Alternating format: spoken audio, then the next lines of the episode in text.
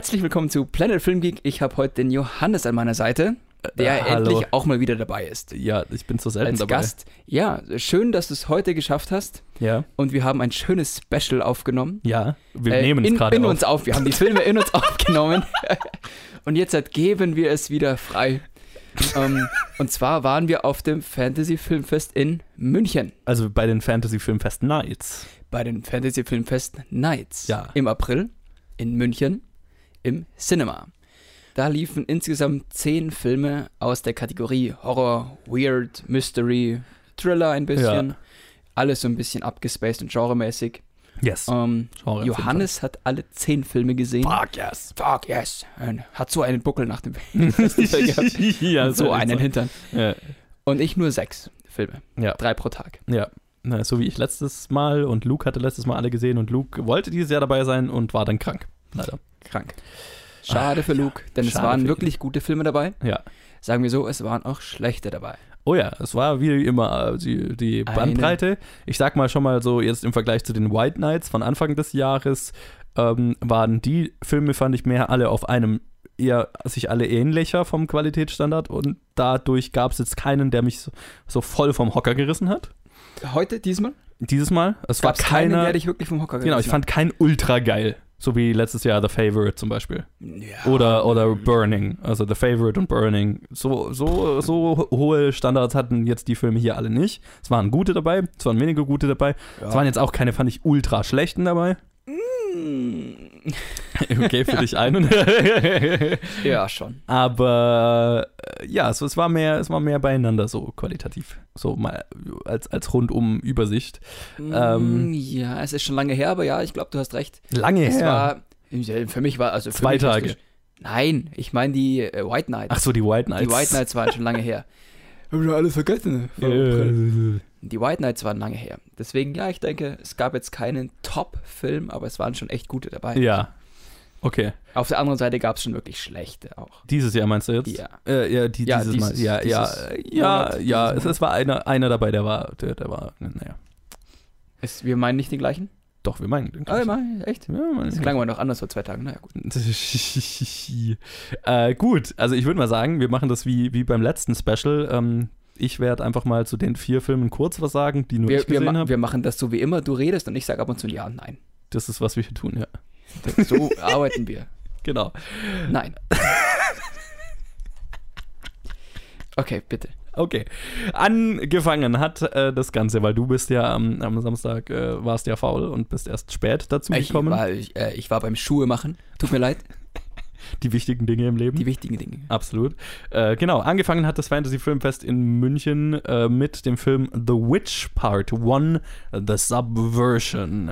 Der ist unter der Regie von Park, ha Park Hoon Jung und äh, handelt von Ja Cha-Yeon oder wie auch immer man sorry, ähm, einer, einer Schülerin, äh, die, also der Film fängt damit an, dass sie als kleines Kind aus äh, irgendeiner Anstalt ausbricht, wo alle anderen Kinder umgebracht wurden und sie äh, fällt dann in ein Koma vom Haus von einem Farmer und wächst dann bei dem auf, der nimmt sie auf und seine Frau und die wächst dann bei denen auf und kann sich aber dann an nichts mehr erinnern. Und später äh, versucht sie dann, äh, kriegt sie dann immer so Flashbacks und fängt an, sich teilweise an Dinge zu erinnern und hat vielleicht äh, Kräfte, die nicht jeder normale Mensch hat. Und durch eine Gesangscompetition la Deutschland sucht den Superstar oder sowas, äh, bei der sie mitmacht, bekommt sie dann öffentliches Aufsehen und die Leute, die sie damals tot sehen wollten, werden wieder auf sie aufmerksam. Und dann, äh, ja, wird das so, äh, die jagen nach ihr, sie versucht raus zu, oder erinnert sich immer mehr an mehr und viele Twists und Turns und so weiter und so viele Monologe. Also Das was DSDS eigentlich sein möchte. Spannendes Action Spannendes Actionspektakel mit, viel Singe Blut. und einer Jury, die ja, Ja. Leute umbringt. Ja, sure. Schon. Ja, die, die, die, das ist, es, es war so ein bisschen skurril, diese Gesangscompetition. Ähm, es hat aber irgendwie gepasst zu einem südkoreanischen Film. Ach ja, ist übrigens ein südkoreanischer Film. ah, Ähm, K-Pop. Ja, genau. Und ja, man gewöhnt sich dran. Ich, ich, es war so ein bisschen skurril, als es angefangen hat. Anyway, ja, ich, ich fand den Film ganz gut. Oder in Teilen ziemlich, ziemlich gut.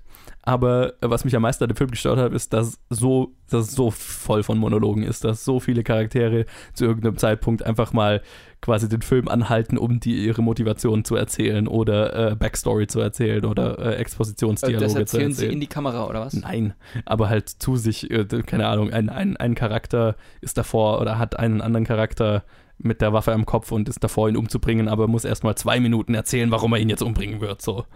Und das hat. Aber das macht jeder gute äh, Superbösewicht so.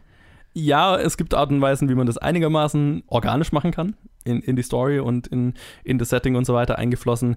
Hier war das überhaupt nicht der Fall. es, war, es hat auch äh, teilweise echt die Action unterbrochen, vor allem gegen Ende. Ähm, ich fand den Film schon über den Großteil äh, ziemlich gut und ziemlich spannend und was mir wirklich gut gefallen hat, ist, dass er sich wirklich Zeit lässt, um Charaktere aufzubauen. Und gegen Ende wurde dann halt äh, schon eher, eher actionreich und vor allem, was äh, bestimmte Martial Arts Kampfszenen und so weiter angeht, war er richtig geil. Da gab es teilweise Szenenapplaus im Kino und so. Da hat er richtig Spaß gemacht. Und das war dann halt leider immer wieder unterbrochen von ewig langen Monologen, wo dann irgendein Charakter einem anderen Charakter erzählt, was jetzt gerade passiert. Ja, und der Film hat vor allem einen großen, einen wirklich auch guten Twist am Ende, einen wirklich großen Twist, ähm, der quasi den ganzen Film verändert, wenn du ihn jetzt nochmal anschauen würdest. Und auch der ist halt gefolgt von einem Monolog, wo der Charakter, über den der Twist ist, dann dir erzählt, was der Twist ist und warum. Und das ist halt, ja, ich weiß nicht, ob das jetzt so Standard, ich schon einige koreanische Filme gesehen und das war jetzt nicht so immer der Fall, deswegen, Vielleicht ist es ein Stilmittel, können wir auch sagen. ja, keine Ahnung, ich Mal was Neues ausprobiert. Vielleicht haben wir so gedacht, vielleicht ist es typisch koreanisches Kino. Hatte ich jetzt nicht das Gefühl, deswegen vielleicht war es auch einfach nicht besonders gut geschrieben. Ja, wie der Titel vielleicht äh, vermuten lässt, ich glaube, ich gehe mal davon aus, dass es ein Teil 1 von einer Trilogie oder von mehreren Teilen. Ich hätte tatsächlich Bock, die anderen Teile zu sehen, weil das Ende, vor allem wie die Action gemacht ist, und das ist wirklich das Highlight des Films, also die Action ist halt einfach geil und macht richtig Spaß. Mit der Prämisse, die das Ende, äh, mit der das Ende einem zurücklässt, äh, da kann ich mir schon vorstellen, dass das, so hätte ich Bock zu sehen, wie es weitergeht zumindest. Vielleicht äh, werden die ja dann auf den kommenden Fantasy-Filmfests zu sehen sein. Auf den Film hätte ich auch Bock gehabt. Da er aber so früh in der Früh lief, mh, hatte ich Ja, keinen Bock um, drauf. Um 12 oder so. Ja, oder? nee, bei mir, also. Für ich dich früh. Ja, nee, es wäre mir auch zu viel gewesen, jetzt hat von 12 Uhr bis Nachts. 11 Uhr nachts 12 Uhr Filme nachts. zu schauen. 12 Uhr nachts war es echt 12, ja, stimmt. Ja, war kurz vor 12, ja. Ja, ja, stimmt. Um, und was mich dann noch abgeschreckt hat, war der Titel mit dem Teil 1. Und da dachte ich mir schon, oh, also, hm, dann ist die Geschichte nicht ganz abgeschlossen, da muss man sich noch zwei weitere Teile angucken. Hm. Ja, lass ich den weg. Es ist Aber schon- es hat es ist von der schon- Thematik schon interessiert. Ja, die Thematik Weil ist auch geil. die Kampfszenen so angepriesen wurden. Yes, die, die sind halt, die sind das Highlight des Films und es ist, es ist ein Setup-Film. Es ist definitiv ein Teil 1 von etwas, also es ist wirklich unabgeschlossen, die Geschichte. Ja, genau. Ähm, und klar, das, ich, ich habe da immer weniger ein Problem damit, ähm, wenn, ich, wenn die anderen Teile halt liefern, was sie versprechen. Weil ein Film darf, eine Story darf ruhig über mehrere Filme gehen, wenn es gut gemacht ist, ne? Und ja, ich, ich hoffe, die, das Fantasy Filmfest holt sich auch Teil 2 und hoff, Teil 3 oder wie auch immer viel es dann gibt. Naja, also weil das wäre schade, weil sonst kriegst du den halt Sinn nicht zu sehen, so, ne? es würde Sinn machen, weil wenn sie schon Teil 1 holen, dann müssten sie eigentlich auch Teil 2 und 3 holen. Genau, weil sonst kriegen wir das halt hier nie, nie zu sehen oder so. Oder dann irgendwann vielleicht mal auf Blu-ray oder sowas. Ja, kannst du ja streamen. Ja, genau. Also ich weiß jetzt gar nicht, ob das einen deutschen Release hat, äh, einen deutschen Verleih hatte. Ich bin mir gerade nicht sicher. Also das war auf jeden Fall der erste Film. Der war, der war ganz gut. Also die Action war wirklich großartig und der Rest war, war okay. Gefolgt war dieser Film äh, von einem australischen Film, nämlich äh, mit dem Namen Necrotronic. Und das äh, hat schon mal für mich äh, sehr viel Trash-Spaß äh, versprochen und hat der Film auch zu einem guten Teil gehalten. Der ist auf jeden Fall unter der Regie von Kia Roach Turner und äh, handelt von einem Mann, der feststellt oder erfährt, dass er Teil einer äh, geheimen Organisation oder, oder Art von Menschen ist, den Necromancers, die, Die- äh, die Ja, ich, ich, muss, ich musste an die eine Karte, äh, die Munchkin-Karte denken, der Neck Romancer. Seit du den Namen zum ersten Mal ja ein, furchtbar. geil. Das werde ich nie wieder nicht sehen. Ja, ist so. Ich auch. Ja, auf jeden Fall, genau. Die Necromancers, die äh, Dämonen jagen und äh, der Film fängt an mit einer ziemlich geilen äh, Animationssequenz, wo sehr humoristisch erklärt wird, was Dämonen sind und wer die Necromancers sind und so weiter. Die ganze Backstory einmal erklärt wird und da weißt du gleich, okay, der Film nimmt sich nicht besonders ernst und ist eher auf die Trash-Richtung gerichtet. Und genau, und äh, die Prämisse ist halt auch noch super trashy geil, äh, nämlich es fängt der Film quasi damit an, dass ähm, ein, eine Dämonenfürstin oder eine, eine Magierin oder wie auch immer man sehen will, eine von einem Dämon besessene Frau, einen Weg gefunden hat, Geister und Dämonen über das Internet äh, zu verteilen und mit einer App dafür zu, äh, äh, sie andere Leute besessen, besitz, besessen zu lassen, besitzen zu lassen, wie sagt man da, wenn sie jemanden besess, von jemandem Besitz ergreifen. Besitz ergreifen. Von ihnen Besitz ja, ergreifen. ja, genau. Ähm, über, über eine App. Ähm, und Heutzutage gar nicht so unwahrscheinlich. ja, und ich meine, der Film spielt total damit, dass halt alle hängen am Handy rum und äh, gegen Ja, Ende super. werden dann haufenweise Leute von Dämonen besessen, weil sie alle auf ihr Handy starren. Und vor allem dann am Ende, wo, wo sie, wo, keine Ahnung, ich äh, sag nicht, was am Ende passiert, aber es ist lustig. Ähm, ja, und der Film, also vor allem der erste Teil des Films ist wirklich, ist genau das, was er äh, hält, genau was er verspricht. Das ist super trashy, aber weiß genau, wie trashy er ist und hat einfach wahnsinnig viel Spaß mit seiner trashy Prämisse.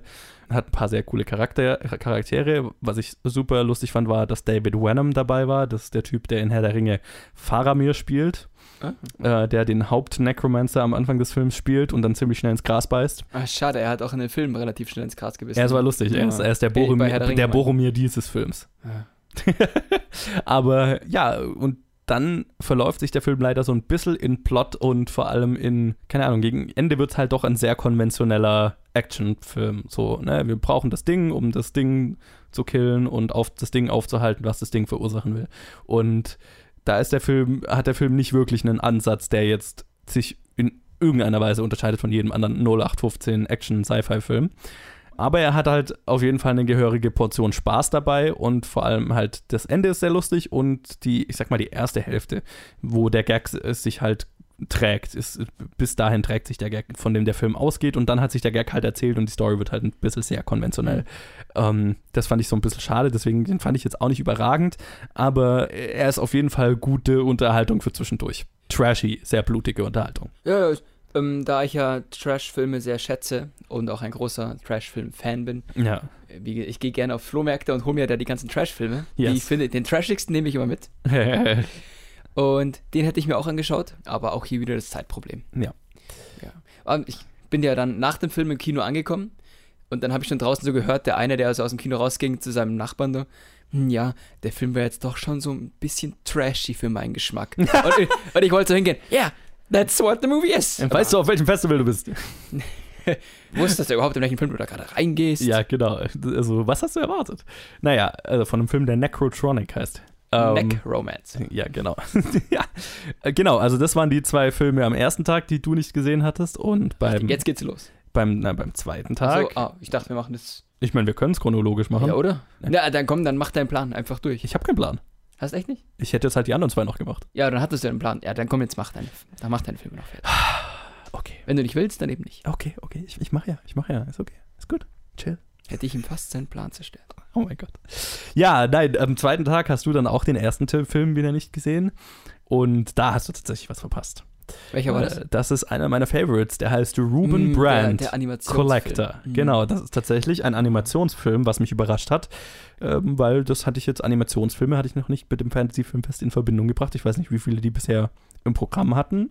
Ich hatte mich jetzt, konnte mich an keinen erinnern, zumindest in der Zeit, in der ich das Fantasy-Filmfest auf dem Schirm hatte. Der ist unter der Regie von Milorad Kristic oder Kristic oder wie auch immer man ihn ausspricht. Äh, ist, glaube ich, ein polnischer Film. Wenn, Äh, ja, ich, ich ich möchte mich glaube, nicht ja. aus dem Fenster, weit aus dem Fenster legen, aber ich glaube polnisch, ja. Äh, aber er ist auf Englisch, also vom Dialog und so weiter ist er auf Englisch. Aber der- zwangsläufig handelt der Film davon, dass irgendwas geklaut wird. Er muss polnisch sein. boah, Dude! Ungarisch ist er. Ah, oh, jetzt habe ich mich aber. Da hast du dich aber ganz schön aus dem Fenster gelehnt, Johannes. Ja, Also, das ich ist- bin nicht der, der sich gerade hier äh, xenophobisch aus dem Fenster gelehnt hat. heu, heute ist Ja. mein Macho- und Pöbeltag. Mhm.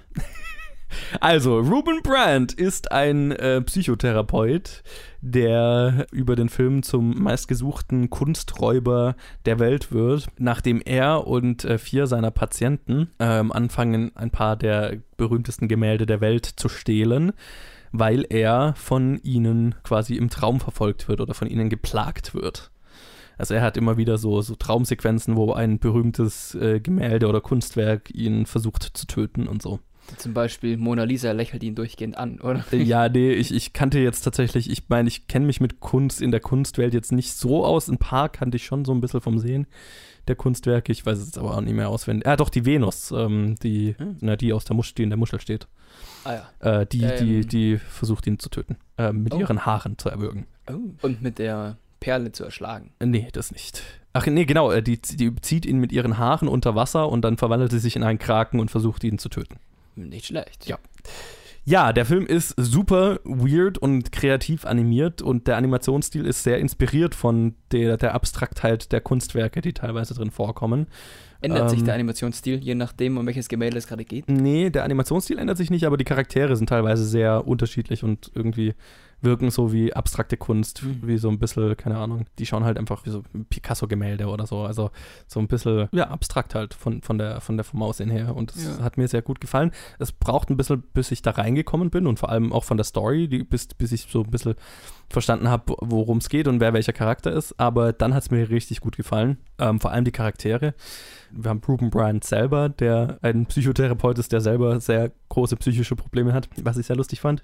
Und dann haben wir äh, eine, eine Meisterdiebin, die sich zu ihm begibt, weil sie ihre, ihre Kleptomanie quasi unter Kontrolle bringen will, was lustig ist, weil sie äh, sich bei ihm meldet, weil ihr ihr Verlangen zu stehlen mit ihrer Arbeit zu stehlen in Konflikt gerät, weil sie beauftragt wird, einen Diamanten zu stehlen und dann einen schönen Fächer im Vorbeigehen sieht und dann den Fächer klaut, dabei den Alarm auslöst und dann den Diamant nicht mehr stehlen kann. Oh wow. Das ist mal ein Charakter. Ja, definitiv. Die hat mir am meisten Spaß gemacht im ganzen Film. Und dann hast du natürlich noch einen Detektiv, der die Gruppe, also der erst sie jagt und die beiden haben eine geile Verfolgungsjagd durch Paris, war es, glaube ich. Äh, eine Autoverfolgungsjagd. Ähm, super cool, super geil animiert. Richtig gut, auch mit der Musik. Also hat richtig Spaß gemacht. Und ja, der Film ist weird, der ist definitiv artsy. Aber er hat halt auch wahnsinnig viel Spaß mit, mit dadurch, dass er so inspiriert ist von Kunst und Kunstgeschichte und so weiter und einfach ge geile Animationssachen zu machen. Also Dinge, die man nur in Animationsfilmen, in diesem Animation, also es ist, ein, es ist wirklich ein sehr einzigartig aussehender und gemachter Film. Und das hat mir richtig gut gefallen. Also ich, den werde ich mir auch auf Blu-ray holen. Und Hm. tatsächlich, je mehr ich drüber nachdenke, ist das vielleicht sogar mein Favorite des ganzen Festivals. Oh, ist er? Aber hm, vielleicht auf Platz 2 oder 1. Ich entscheide mich am Ende der Episode. Okay, krass. Ähm, ja, da, da bin ich so ein bisschen neidisch. ja, Den wollte ich mir auch anschauen, ähm, war aber wieder zu früh. Ja, also es ist definitiv ein spezieller Film. Ähm, ich bin mir ziemlich sicher, dass er nicht jedem gefallen wird. Mir hat er richtig gut getaugt. Schade, weil also den hätte ich wirklich gerne gesehen, weil ich mich momentan für Animation interessiere. Noch bei gerade dann, ja den, Ja. den musst du dir anschauen, wenn der vielleicht mal rauskommt oder so. Wenn du ihn dir auf Blu-ray holst, dann hole ich ihn mir auch mal. Yes, genau. So, und dann habe hab ich noch einen Film gesehen, das war der letzte Film des Festivals, der letzte am Sonntagabend. Äh, war ich bis spät nachts im Kino. Habe ich am Sonntag nur den ersten verpasst. Den ersten und den, letzten. Ja. Ja, genau, da hast Oh. du das Sandwich angeschaut. Der letzte Film war The Night Shifter oder, oder auf im Original Morto Nao Fallout, so ähnlich. Portugiesisch ist ein brasilianischer Film unter der Regie von Denison Ramalho oder so ähnlich. Entschuldige mich für die Aussprache. Und äh, der handelt von einem Typ namens Stenio, der, der, äh, der quasi der, der die Nachtschicht in einem äh, Leichenhaus, in einem äh, Leichenhaus äh, macht und die äh, Fähigkeit hat, mit den Toten zu sprechen, die dort auf seinem Tisch liegen. Ein interessanter Plot. Ja. Lass, lass, mich, lass mich kurz für dich erklären, wie du ihn fandest. Ich denke, du fandest ihn sehr solide, nicht gut, aber er hatte wahrscheinlich gute Momente. Wie kommst du darauf? Ist das so? Äh, nee. Ich habe auf Letterboxd gesehen, dass du dem dreieinhalb Sterne gegeben hast, deswegen. Ah, okay, ja, ja. Also ich meine, das ist nicht weit weg von, von der Wahrheit. Yes. Ich fand ihn, glaube ich, noch ein bisschen besser, als es gerade bei dir klang. Achso. Ähm, weil, also, das, dass er mit den Toten kommunizieren kann, ist eigentlich nur der Ausgangspunkt. Und dann ist es halt so, äh, das ist, was den Plot so ein bisschen ins, ins Rollen bringt, oder was den Plot überhaupt erst ins Rollen bringt, ist, dass er dann rausfindet, dass seine Frau mit einem Typ aus der Nachbarschaft schläft. Und er dann, weil ein, ein Typ, der auf seinem, auf seinem Tisch gelandet ist, ein Toter, ähm, ein Gangmitglied ist und ihm verrät, dass er, dass er verraten und ihm halt lauter Geheimnisse verrät von der Gang, in der er Mitglied ist, und er dann zu dieser Gang geht und halt alles über diesen Toten weiß und die ihm dann glauben, dass die beiden halt zusammen im Knast waren und dass sie sich gut kannten. Und er dann dieser Gang sagt, dass der Typ, mit dem seine Frau schläft, dieses Gangmitglied verraten hat und äh, der Mhm. dadurch gestorben ist. Und dann bringt halt die Gang seine Frau und den Typ oben, mit dem sie schläft. Und dann versucht seine Frau sich an ihm zu rächen. Aus dem Jenseits sozusagen, als Geist oder als Leiche. Und das ist eigentlich, was der Hauptteil des Films ist. Es ist im Prinzip ähnlich wie ein anderer Film, Mhm. den wir Klang noch grad so. besprechen werden, wo eine tote Frau versucht, unter anderem Kinder umzubringen oder zu sich zu holen. Was definitiv Teil von diesem Film ist. Ja. In besser. Hat mich gerade so ein bisschen dran erinnert. Ja. Und da, das ist der Großteil des Films. Der Film ist, ich fand ihn ziemlich gut. Der ist so ein bisschen all over the place, weil er einfach äh, einen Haufen unterschiedliche Story-Elemente hat und dadurch nicht so richtig, so richtig effektiv auserzählt, weil dann hat er halt zum Beispiel noch eine, die Tochter von dem Typ, mit dem seine Frau geschlafen hat, äh, die dann keine Familie mehr hat, die dann bei ihm als Babysitterin anheuert, ähm, weil er hat auch noch zwei kleine Kinder und äh, weil er immer nachts arbeitet, braucht er halt immer äh, tagsüber einen Babysitter und so und bis spät abends und die wird dann auch noch involviert in das Ganze und äh, die Kinder sind involviert, das Ganze. Und das hat sehr, sehr viele Elemente der Film. Die sind alle irgendwo interessant. Was so ein bisschen weird ist, ist die Art und Weise, wie die Toten mit ihm reden, weil es ist CG. Also es ist jetzt nicht so, dass der Schauspieler dann auf, auf der, der Schauspieler, der die Leiche spielt, auf, auf, der, äh, auf der Bahre liegt und dann äh, tatsächlich spricht, sondern ein CG-Mund oder ein CG-Gesicht quatscht dann. Mir ist nicht so wirklich klar, warum das so gemacht wurde. Ich habe das Gefühl, das sollte einfach weird und abstrakt wirken es wirkt ein bisschen dann aber so ein bisschen trashy. Ich bin mir nicht sicher, ob sie damit wirklich erreicht haben, was sie erreichen wollten. Weil einen wirklichen Grund dafür sehe ich nicht, warum nicht einfach der Schauspieler tatsächlich reden konnte. Mhm. Aber sure. Also das war sehr merkwürdig. Eine merkwürdige Entscheidung, die ich nicht wirklich nachvollziehen kann. Und daran muss man sich gewöhnen aber das tut man schon irgendwie. Und ja, das ist halt so ein bisschen eine, eine düstere, ein bisschen abgefucktere äh, Story und das hat mir ziemlich gut gefallen. Und äh, die Horrorelemente in dem Film, wenn sie da sind und sie sind nicht immer da, also es ist nicht ein voller reiner Horror, es ist schon ein Horrorfilm, aber er ist jetzt nicht die ganze Zeit so ein Scarefest wie jetzt La Llorona, über den wir noch reden werden. Aber wenn sie da sind, dann sind sie schon effektiv und dann machen sie schon Spaß. Und vor allem so Dilemmas, in die dieser Typ gerät, sind schon, also moralisch ist der Film interessant, weil, weil der, Typ halt dafür zur Rechenschaft gezogen wird, was er da getan hat. Und äh, sehr drastisch und aber man mag ihn eigentlich, man will, dass er gewinnt, aber gleichzeitig soll er auch nicht damit weg äh, davon, ne, damit äh, klar, also ne, er hat, er hat zwei Menschenleben auf dem Gewissen. So. Mhm. Also es ist interessant. Der Film spielt mit interessanten Themen. Ich finde, er kommt nicht 100%, macht nicht 100% das draus, was man vielleicht draus machen könnte. Auch, mhm. glaube ich, weil er sich zu viel vorgenommen hat, aber es ist definitiv einer, der, der sich lohnt anzuschauen, finde ich. Also deine, deine, deine äh, Reaktion auf meine Letterbox-Bewertung war jetzt nicht so falsch. Ja, war gut, gell? Ja.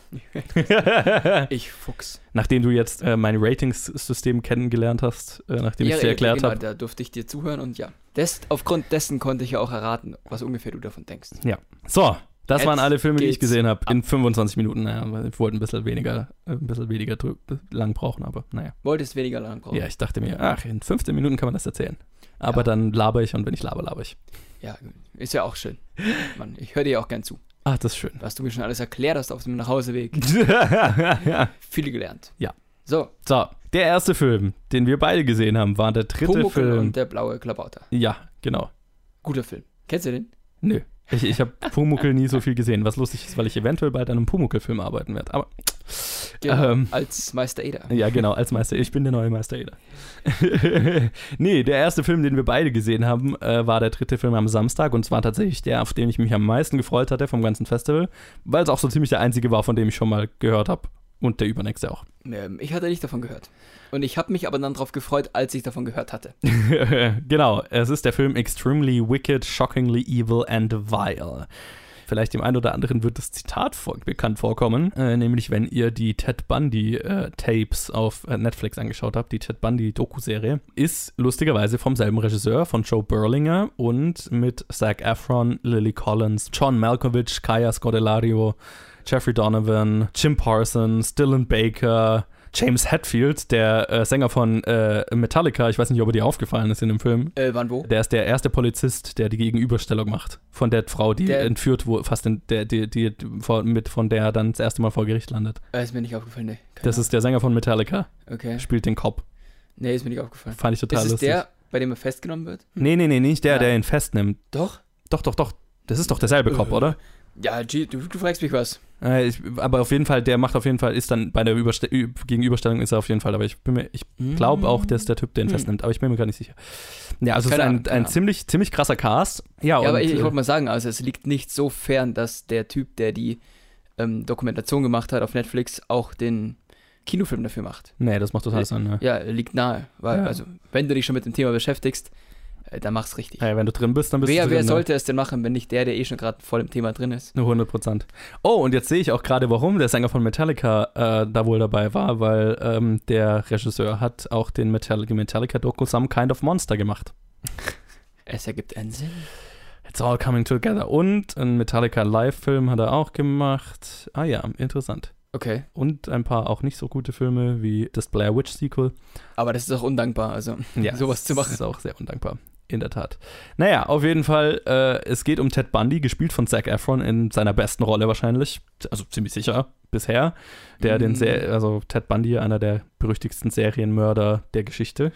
Und der Film beschließt so ein bisschen nicht die klassische Ted Bundy-Geschichte so zu erzählen, sondern eher die Geschichte seiner ersten Frau, die er fast geheiratet hätte, mit der er verlobt war dann und eigentlich eine ziemlich, ziemlich lange normale, zusammen Be- war, oder? genau, mit der er lang zusammengelebt hat und eine ziemlich in Anführungszeichen normale Beziehung hat, hatte, während er nebenher einen Haufen Leute umgebracht hat. Wenn man jetzt so zurückdenkt an den Film, sehr interessant, weil er ist wirklich aus der Sicht seiner Frau, Freundin Ja. ähm, gespielt. Ja, und da gibt er sich durchgehend als netter Kerl. Ja. Kommt auch so rüber. Voll. Und man sieht von den Morden eigentlich nicht wirklich was.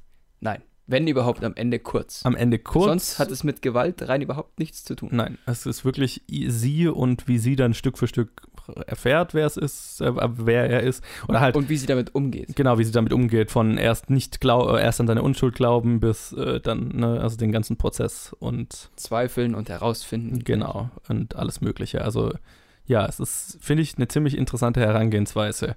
Wie hat er denn für dich funktioniert? Äh, hervorragend. Zac Efron ist super charismatisch. So gut. Ganz, äh, ja, wirklich so gut. Also ich habe High School Musical nie gesehen, aber ich weiß, dass er darin spielt und dadurch bekannt geworden ist. Deswegen habe ich da jetzt auch keine Bedenken gehabt oder keine Vorurteile. Oh, der, der High School Musical Star. Ja. Ich habe ihm das durchaus zugetraut, weil das Talent hat er dafür. Ich meine, er hat ja nach High School Musical schon noch ja, der hat ja auch schon andere gemacht. Filme gemacht. Ich finde Ja. es immer so ein bisschen lächerlich, wenn alle halt auf High School Musical immer so rumreiten, wo er doch einfach einen Haufen andere Filme Ich will ganz ehrlich sagen, also die Leute, die das sagen, haben wahrscheinlich in ihrer Kindheit auch jede Menge Scheiß gemacht Ja. und machen Und jetzt auch andere Sachen. Ich meine, er wird sehr gut daran verdient haben. Also ich würde es ihm er echt wird nicht gut übel daran nehmen. verdient haben und er hat sich auch gut entwickelt zu diesem Ted Bundy-Film jetzt hin. Ja, voll. Passt gut in die Rolle rein, hat Spaß gemacht zuzuschauen, weil er das wirklich drauf hatte, diesen netten Kerl zu spielen. Und man hat aber immer noch den Hintergedanken, hm, irgendwas ist ja da noch. Also er ist nicht Ja. der, für den er sich die ganze Zeit ausgibt. Ja, er spielt das, finde ich, sehr gut, dass es so, dass man ihm seine, seine Maske eigentlich schon voll abkauft, aber trotzdem, Ich- ich wenn man kaufe- weiß, ich kaufe dass was dahinter ab, ist, ja. genau, wenn man weiß, dass was dahinter ist, dann sieht man auch das, was dahinter ist. So, ne? Das macht es nochmal interessanter, aber ich kaufe es ihm einfach immer noch ab, weil den kompletten Film durch kriegst du nicht wirklich mit, was für ein Typ er eigentlich ist. ja, Er spielt seiner Frau und dem Zuschauer gleichermaßen die ganze Zeit den Film durch etwas vor. so wie er es ja auch der Gibt- Welt vorgespielt ja, hat. so, So, und gibt ne? sich als den charismatischen, netten Typen Ja. und man traut es ihm einfach nicht zu, dass er irgendwas Böses macht. Genau, das arme Opfer in, in einer großen Verschwörung, wo ihm ein Ja. Mord ange oder mehrere Morde angehängt werden sollen. Oder erst, es fängt ja damit an, dass ihm eine Entführung, eine versuchte Entführung vorgeworfen wird. Genau. Ähm, Und, und so gesehen macht es einfach wirklich Spaß, ihm zuzuschauen, wie er sich da gibt. ja, er, ich meine, er macht Same, total. Spaß. Also, ähm, ich fand den Film echt gut. Äh, Zac Efron ist definitiv der Standout, aber auch, äh, wer war es jetzt? Lily Collins ist, glaube ich, die, die seine, Seine Freunde. seine Freundin spielt.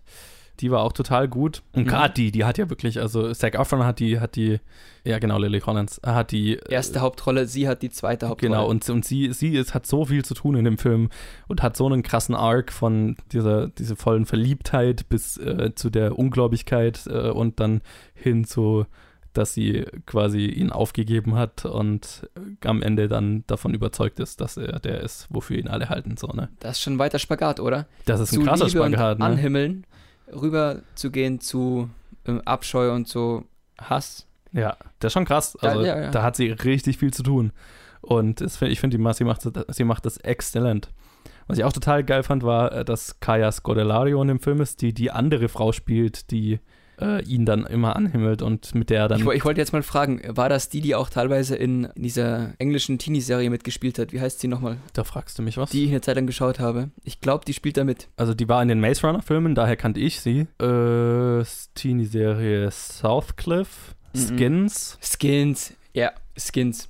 Hat die kleine Schwester von dem Typen gespielt, der jetzt in Tolkien die Hauptrolle hat. Wie heißt er? Du weißt es? Äh, ja. Dein Lieblingsfilm, Mad Max, hat er auch die Rolle ja, ja, dieses... äh, the, oh, what a day. What a lovely day. Oh, du hast das T-Shirt an. ich hab Oh, das T-Shirt an. so ein Nerd. äh, wie, wie heißt er denn? Ähm, Und in Skins spielt sie auf jeden Fall seine Schwester und daher kam sie mir bekannt vor. Nicholas Holt. Nicholas Holt. Ach, der alte Nicholas. Der Nick. Genau. Ja. ja Aber man erkennt sie nicht sofort wegen ihrer supergeilen 70er fetten Brille und diesen furchtbaren Haarschnitt. So geil, da habe ich mir so gedacht, es schaut irgendwie furchtbar aus, aber bei dieser Brille habe ich mir dann schon gedacht, Ja, irgendwas hat's. irgendwas hat's. Ne? Es ist irgendwie lächerlich, aber irgendwas hat's. Nee, ich mag ja auch den Stil, Ja. den Klamottenstil und Voll. Ahnung. Allein das ist ja schon geil. Ja. Ja. Und ich fand sie, also sie hat auch, also A, Zac Efron hat den Charakter total gut, gut getroffen, weil ich hatte jetzt die Ted Bundy Tapes äh, ja geschaut auf Netflix und ähm, Ted Bundy so nah zu, sa- nah zu kommen von der Verkörperung her, also wo, wo ich wirklich dann nicht mehr Zac Efron gesehen habe. Ne? Also er ist wirklich, er hat ihn richtig gut verkörpert. Man sieht auch am Ende des Films so Ausschnitte. Naja, du siehst ja auch während dem Film, eigentlich- er hat ja Szenen originalgetreu einfach nachgespielt, Ja. teilweise. Genau, die du dann am Ende zu sehen kriegst Ja. und so. Und äh, gerade auch äh, Kaya Scodelario, die diese Frau spielt, die dann am Ende immer äh, bei, den, bei den Anhörungen und so dabei war und so voll psychopathisch auf seiner Seite war, ähm, die trifft sie auch total gut, weil ich fand die auch bei den in der, in der Doku-Serie schon immer total creepy, weil ab einem bestimmten Zeitpunkt siehst du sie halt immer im Hintergrund bei ihm rumstehen und so. Und ähm, Creepy. ja, und sie hat es auch ziemlich gut getroffen. Also so dieses, diese abgefuckte Beziehung, die die dann hatten. Das war schon, nee, war ein richtig guter Film. Das Ja. ist so, der und Ruben Brandt äh, schlagen sich um meinen Favorite-Platz des ganzen Festivals. Ja, bei mir ist es der und ein weiterer, den ich jetzt noch nicht verrate, weil der kommt ja erst noch. Yes, könnte sich auch um einen Serienmörder handeln. Ach Johannes, jetzt hast du es verraten. Was ist los mit dir? Toll. Okay, ich würde mal sagen, wir machen weiter, oder? Mit dem, äh, deinem zweiten Film und meinem vierten Film am Samstag und das war The Curse of La Llorona. Jetzt spoil doch halt deine Meinung nicht gleich. Ja, ich will. Mehr habe ich nicht zu sagen. Ja, der ist unter der Regie von Michael Chavez, der ja davor einen Film gemacht hat, den ich nicht gesehen habe, aber der ihm wohl diesen Job besorgt hat und der wohl den dritten Conjuring machen wird. Was? Ja, Oh, sie zerstören das Franchise. Sie zerstören das Franchise. nicht so pessimistisch. Ah, doch. Er hat ja nicht das Drehbuch geschrieben für diesen Film, was eher das Problem ist. Ja, und es ja. spielen mit Linda Cardellini, Raymond Cruz, äh, Marcel Ramirez, Patricia Velasquez und äh, einige mehr. Und der Film basiert auf einer mexikanischen oder Hispanic, ich weiß nicht, also südamerikanischen oder mittelamerikanischen äh, Legende von La Llorona, einer Folktale, oder? Folktale, genau, Folktale. also so eine Urban Legend, wie auch immer. Ja. Horror-Story, wonach ja es eine Frau gibt, die aus Rache ihrem Mann, der sie betrogen hat, gegenüber ihre gemeinsamen Kinder ertränkt hat und sich danach selber das Leben genommen hat und jetzt äh, immer auf der Suche ist als Geist, äh, auf der Suche nach Kindern, die sie ertränken kann, um sie auf ihre Seite zu holen. Quasi Ersatz für ihre Kinder. Und äh, ja, in dem Film geht es um eine Social Worker, äh, wie äh, eine, eine Jugendbeam also eine vom Jugendamt eigentlich. Also Mhm. Linda Cardellini spielt eine, die auf dem Jugendamt arbeitet und die dann bei einer Familie, die sie betreut, ja, eine Intervention macht, nachdem die Mutter so ein bisschen, also ihrer, von ihrer Ansicht nach durchgedreht ist und die Kinder im Schrank eingesperrt hat und die ganze Zeit behauptet, äh, La Llorona würde versuchen, ihre Kinder zu holen. Und äh, sie sorgt dann Mhm. halt dafür, dass die Kinder weg von der Mutter kommen. Und kurz darauf werden die Kinder ertränkt aufgefunden. Tada! So beschwört sie die Wut von La Llorona herauf. Genau. Und dann könnte es sein, dass La Llorona hinter ihren Kindern als nächstes her ist. Könnte es sein. Ja, Max, du hast dein Review ja schon ein bisschen gespoilert. Du fandst den Film wohl nicht so gut. Komisch, das haben wir aber auch gleich danach schon so besprochen. Ja. Dass ich ihn, mir war das schon halb klar, dass ich ihn nicht gut finden werde. Ähm, nach dem Trailer schon und nach, allein der Titel ist ja einfach furchtbar. The Curse of La Llorona. Nee, der ist furchtbar und das Plakat auch. Wie gesagt, ich wusste, ich, ich werde ihn nicht mögen und ich habe ihn nur angeschaut, weil er in der Mitte von den zwei Filmen war, die ich mir anschauen wollte an dem Tag. Habe ich ihn halt mitgenommen, Mhm. bevor ich draußen in der Lobby vom Kino rumsitze. Ja. Und es hat sich bestätigt, ich mochte den Film nicht. Und der Film hat mich aber auch irgendwann in der Mitte einfach schon verloren gehabt. Und wenn mich ein Film verloren hat, dann bin ich raus. Dann sitze ich da und dann hate ich die ganze Zeit insgeheim über den Film. Ich, nee. Und tatsächlich konnte man hier viele Sachen einfach schon vorausahnen, was jetzt passiert. Der Film war literally nur. Oh, jetzt benutze ich schon deine Worte. Gell? Yes. Furchtbar. Come to the dark side. Der Film war wirklich nur aus Jumpscares gestrickt. Es wurde keine richtige Atmosphäre aufgebaut. Für mich, sage ich jetzt mal einfach mal so. Das war ungefähr Aufbau eines Jumpscares. Jumpscare, dann 10 Minuten Ruhe, dann kommt der nächste Jumpscare, der daraus besteht, dass jemand irgendwo hingeht, guckt, dann ist nichts da, dreht sich um und bam, La Llorona ist da. Mhm. Also immer, immer wieder. Das kam bestimmt fünf oder sieben, keine Ahnung, hundertmal im Film vor. Und es ist sicherlich eine Urban Legend, aber daraus hätte man mehr machen können als so ein billiges Schockgewitter, wie man es jetzt schon seit Jahren oft im Kino sieht. Ja. Und es ist immer der gleiche Mix aus Elementen. Und sie haben sich einfach null Neues einfallen lassen. Und ich sag mal so, dann hätte ich den Film auch nicht gebraucht. Mhm. Einfach das gleiche Konzept wieder, neue Geschichte ins gleiche Konzept reingepresst und das Altbekannte draus gemacht. Was seit Jahren momentan immer in diesem paranormalen Kinozeugs jetzt läuft. Mhm. Seit, seit Insidious, glaube ich, das gut gelaufen ist, seit Conjuring, hat dieses Genre ziemlich Fahrt aufgenommen. Und James Wan hat das noch ziemlich gut gemacht. Und seit er dazu übergegangen ist, nur noch zu produzieren, solche Sachen, wird es für mich leider relativ uninteressant Mhm. und too much. Ja, es gab, also ich meine, von den ganzen Conjuring Spin-offs und so weiter oder Conjuring Universumsfilmen gab es für meinen Geschmack einen, den ich ganz gut fand, den du auch nicht gut fandest, Annabelle 2. Nee, furchtbar. Und äh, sonst halt wirklich hat bisher keiner funktioniert. Nein. Und so auch dieser nicht. Ja, oh, jetzt habe ich gespoilert, oh, dass er Teil vom. Conjuring-Universum ist. Hm. Ja, es ist doch klar, dass es Teil vom. War irgendwie klar. die werden dieses sie, Universum so auspressen, bis es nicht Sie, weitergeht. sie revealen es irgendwann in dem Film und ja. Ja, sie werden ist dieses, halt eine lose Connection. sie werden das Conjuring-Universum so weiter stricken, bis es einfach nicht mehr Mhm. funktioniert. Es funktioniert jetzt schon nicht mehr. Sorry. Wollte ich mal, musste, ist dir aufgefallen, dass immer wenn James Wan einen Film in diese Richtung produziert, geht es um eine Frau in einem Kleid mit einem Schleier, die Leute irgendwo erschreckt die ganze Zeit. Ja, Ist so. ist so. Das ist halt das Konzept. Oh. Ob es eine Puppe ist, eine Nonne oder eine, Trau eine, eine tote Mutter. Ja, furchtbar. Also in diesem Film kam ja auch eine Puppe vor. Ja. Das Mädchen hat eine Stimmt. Puppe in der Hand. Ja, genau. Erstmal einen schönen Close-Shot auf die Puppe. Ja, es ist, es ist tatsächlich, also die Muster sind halt einfach sehr erkennbar Die inzwischen. ja, die Muster sind erkennbar. ja, ich, ich stimme dir tatsächlich überall eigentlich zu. äh, Aber wie immer schaffe ich es tatsächlich, doch ein paar Elemente zu finden, die ich noch ein bisschen besser fand, als jetzt vielleicht die anderen. Weißt du, anderen was auch noch nicht gepasst hat? Ha? Dieser komische Humor. Sie haben versucht, ein paar Witze reinzupacken und Ja, ja, so ja. Der ein oder andere hat mal ganz gut gezündet, aber die meisten nicht, ne. Nee. Nee, ähm, ich, ich stimme dir in, in den größten Teilen definitiv zu. Es ist, ja, ich fand den Film nicht besonders gut. Ähm, ich fand ihn jetzt immer noch besser als zum Beispiel den ersten Annabelle oder The Nun, Hm. weil was ich hier in dem Film tatsächlich gut fand, war, dass ein bisschen Charakterarbeit von der Familie äh, betrieben wurde und ich Linda Cardellini's Charakter tatsächlich ziemlich interessant fand. Vor allem von ihrem Job, dass sie eben auf dem Jugendamt arbeitet und mit La Llorona dahingehend in Kontakt kommt, dass sie eben sich um Kinder kümmert und um Familien Mhm. kümmert und was meiner Meinung nach ein super geiles Setup war, nämlich dass Linda Cardellini quasi zu dieser Frau nach Hause kommt, die sie betreut und die dann halt total durchgedreht ist und das ganze Haus ähm, im Prinzip verwüstet ist und voller Kerzen steht und überall Zeichnungen an den Wänden sind und sie halt dort die Kinder im Schrank eingesperrt hat und nur noch sagt, ah, ja, La Llorona wird sie holen, oh mein Gott. Ähm, und halt als total irre angeschaut wird. Was für mich so war, oh, das ist was mit Linda Cardellini dann am Ende passiert und dann wird das Jugendamt, also ihre Kollegen zu ihr geschickt und sie dreht total durch und so weiter. Das wäre das Setup gewesen, was ich total interessant gefunden hätte. Mhm. Und der Film macht daraus eine Szene. Und das ist meine größte Kritik an dem Film, dass da ein Potenzial verschenkt wurde ohne Gleichen.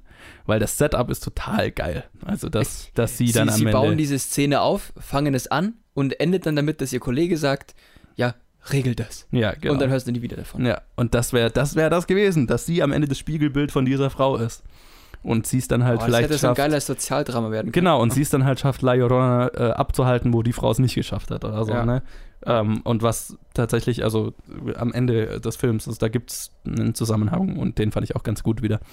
Ähm, aber ja, tatsächlich glaube ich, kein einziges Horrorelement in dem Film funktioniert, Mhm. weil halt tatsächlich äh, das Monster nicht gruselig ist.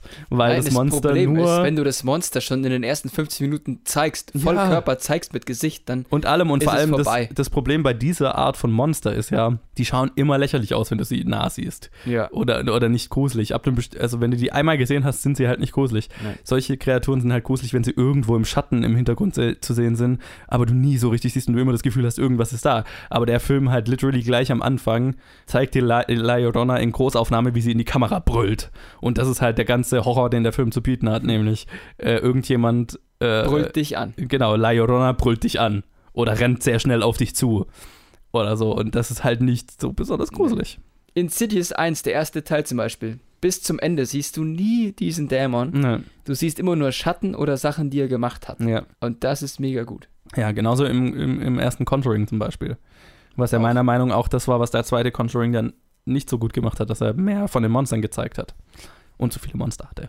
Aber Ja, das, gut. ist, das ist das große Verbrechen, was dieser Film hier halt hat, dass wir zu viel von dem Monster sehen. Und dass das Monster halt dann nicht Weil gruselig das, ist. Es ist doch so ein Grundsatz einfach in dem Genre. Ja. You don't show the monster. ja, never show it. Never. Vielleicht am Ende mal. Und halt das Problem ist halt, wenn, wenn dein ganzes, wenn ein Monster nur gruselig sein kann, indem man es, indem es in einem Close-Up halt eine Fratze zieht und schreit, dann ist es nicht gruselig. Nee, weißt du, was daran gruselig ist? Dieser laute Ton. Ja, der, der, Nichts du, du, anderes. Du, du, äh, du kriegst, du wirst überrascht, aber nicht erschreckt.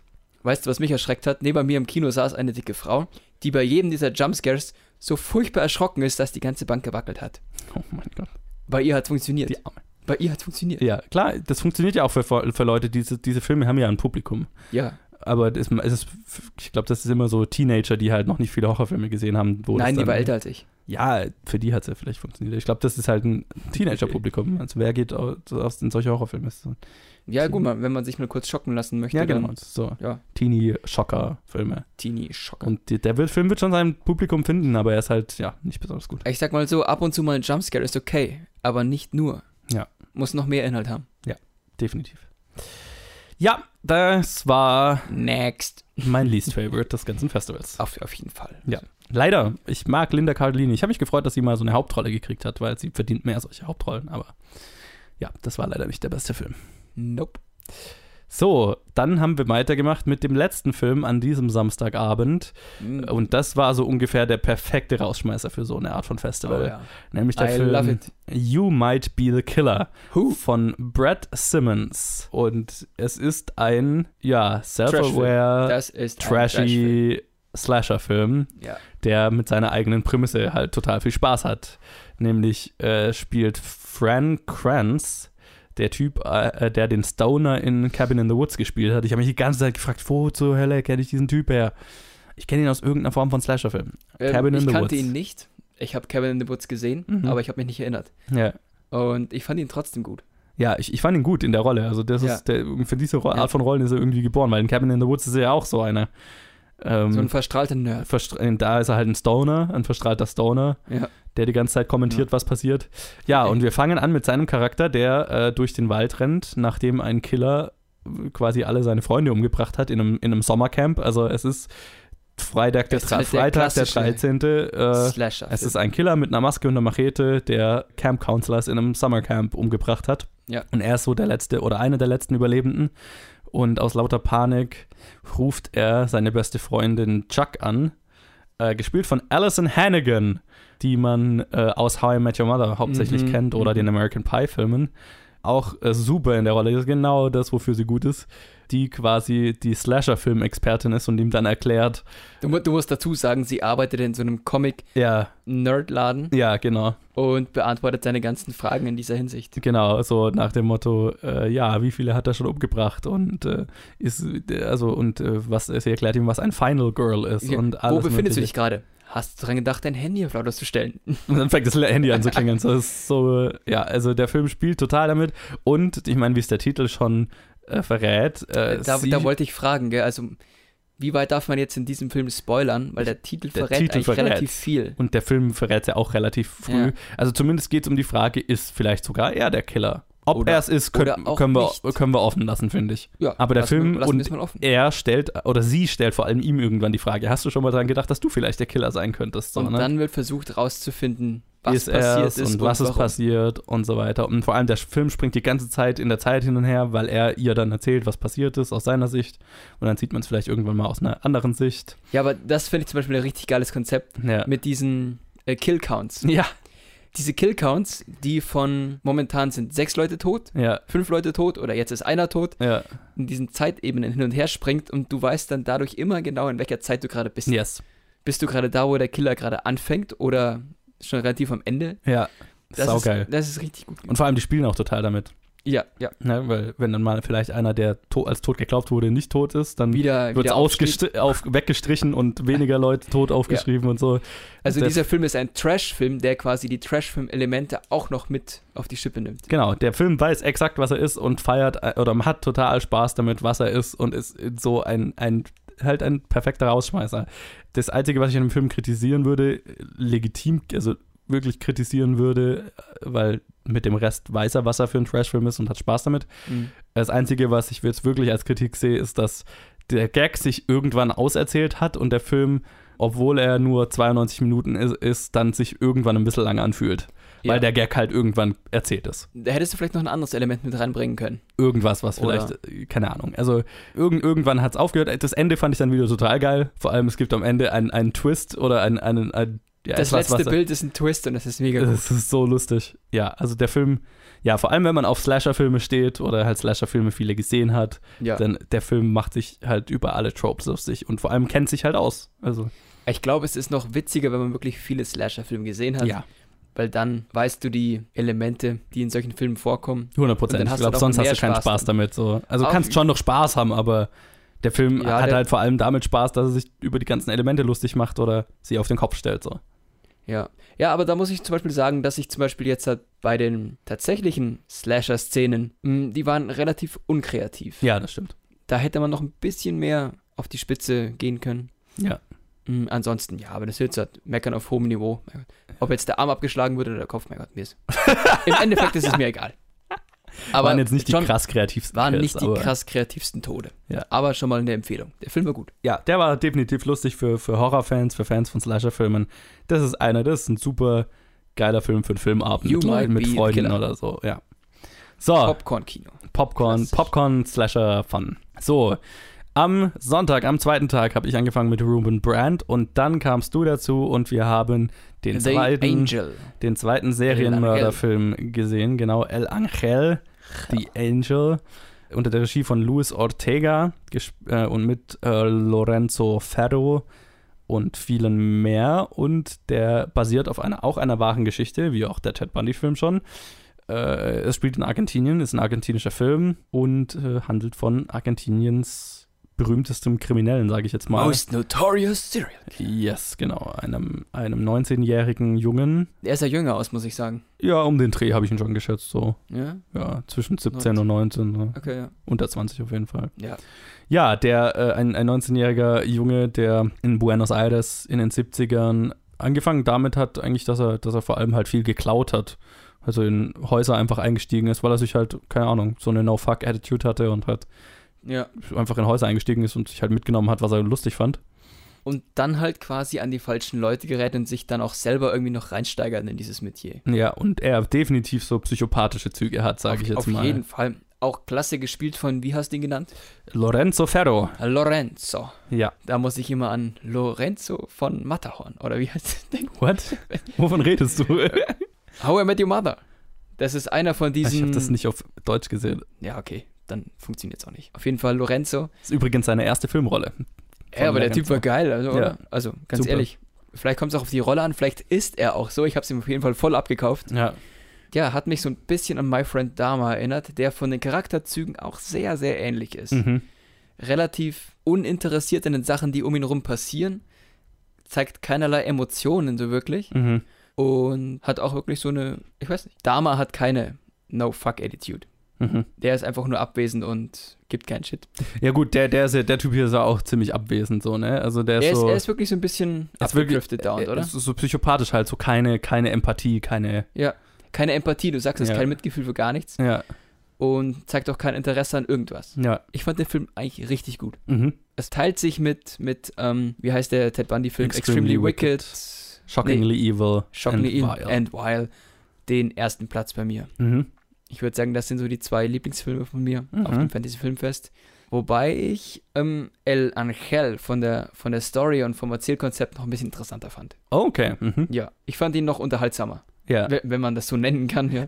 klar. Aber gleiches Problem wie bei Ted Bundy. Der Typ kommt zu charismatisch und nett rüber, oder? Man, man zeigt nicht wirklich, was für ein abgefuckter Typ er eigentlich ist. Ich habe mich vorher nicht informiert gehabt und wir haben ja später geschaut, wie viele Leute hat er umgebracht? Naja, Unter für elf auch- Morde wurde er auf jeden Fall verurteilt. Für elf Morde verurteilt, unter anderem auch ein Kind hat er Eine umgebracht. Zwölfjähr- Ein, Zwölfjähriger. Nee, das war Ted Bundy. War das Ted Bundy? Ja, jetzt habe ich sie gerade vermischt. Aber äh, ich glaube, er hat ja auch ein Kind umgebracht. Ich, ich, ja. ich glaube nämlich auch, dass er auch ein Kind erschossen ja. hat. Ähm, du siehst im Film zwar, wie er ein paar Leute erschießt, aber das ist relativ unspektakulär. Ja. Ansonsten ist er eigentlich eher so der sympathische Kerl. Mhm. Komisch, Ja. oder? Weil er ja eigentlich nicht wirklich Mitgefühl zeigt oder empathisch ist, aber Ja. irgendwie kommt er schon Nee, er kommt halt so wie, wie halt ein rebellischer Teenager, Er der, so, ein, so der der coole nach Typ Freiheit sucht. So, ne? ähm, ja, ist lustig, weil das haben wir jetzt bei Ted Bundy gar nicht angesprochen, was, worüber wir uns ja stimmt. unterhalten hatten nach, Ted, nach, der, nach dem Ted Bundy-Film war, bei Shock, äh, Extremely Wick- Wicked und äh, etc., äh, ging es mir so, wenn ich jetzt, glaube ich, die Serie nicht gesehen hätte, die Doku-Serie, dann wäre mir vielleicht ein bisschen zu wenig von, seiner, von seinen tatsächlichen Taten in dem Film vorgekommen, wo ich wahrscheinlich nicht so mitgekriegt hätte, was für ein Monster Ted Bundy eigentlich war. Du hast eine kurze Szene, aber da siehst du auch nicht viel am Ende von Ted Ja, Bundy. ich, ich hätte es nicht mal zu sehen gebraucht, aber so Falldetails werden ja auch während, kriegt man im Film auch nicht mit. Doch, es gibt Nicht viele. Es kommt ganz kurz. Es, es kommt, seine, ich- seine, letzte, seine letzte große grausame Tat wird im Film ziemlich auserzählt, aber mehr halt auch nicht. Man hätte im Film auch eine krasse Wende einfach am Ende draus machen können, dass man ihn die ganze Zeit über den Film weg als Nice Guy sieht, Mhm. Der super sympathisch und nett ist und am Ende zeigst du nochmal wirklich Bilder von den Fällen und die Fälle selber Ja, genau, irgend, und drehst irgendwas es halt. so um, wie Was ich es aber-. Was ich aber gerade sagen wollte, also für mich hat es bei Ted Bundy besser funktioniert als hier bei dem Film. Die haben ein ähnliches Problem, finde ich. Aber bei, bei Bundy, ähm, finde ich, kommt er jetzt am Ende nicht wirklich sympathisch rüber. Und bei Bundy, bei Extremely Wicked, wirkt es nicht so, als würde der dem Film was vorenthalten. Bei dem Film hatte ich tatsächlich das Gefühl, der Das, Film. das Problem ist, dass der Typ am Ende immer noch der Coole ist und dann Ja. auch noch anfängt zu tanzen und dich so zurücklässt. Ja, weil hier äh, äh, Zac Efron als Ted Bundy, der hält die Fassade lang aufrecht, aber ganz am Ende bröckelt sie. Und die Fassade hier, wenn es überhaupt eine ist, der hat ja nicht, spielt ja nie, niemanden Ich glaube, der hat keine vor. Fassade, Der der, hat keine so. Fassade. Aber du kriegst halt hier in dem Film, du kriegst schon so ein paar Morde zu sehen, aber seine schlimmsten Taten offensichtlich nicht, nach dem, was wir hinterher recherchiert haben. Und für mich hat er halt über den ganzen Film eher wie ein Typ gewirkt, der halt so, so ein Einbrecher halt, so ein, so ein rebellischer Teenager-Einbrecher, der Ja. halt einfach ein geiles Leben haben will und in Freiheit leben will. So ein Freiheitssuchender, sage ich jetzt mal. Nicht jemand, der jetzt auf, auf Mord aus ist oder so oder auf harte Verbrechen. Ich meine, ist es mal, er, er schießt aus Versehen mal jemand oder, oder mehr oder weniger aus Gut, Versehen. das erste Mal schießt er aus Versehen und dann Ja. gibt es aber so ein paar Sachen, der schießt er mit Absicht. Genau, einmal schießt Das er schon.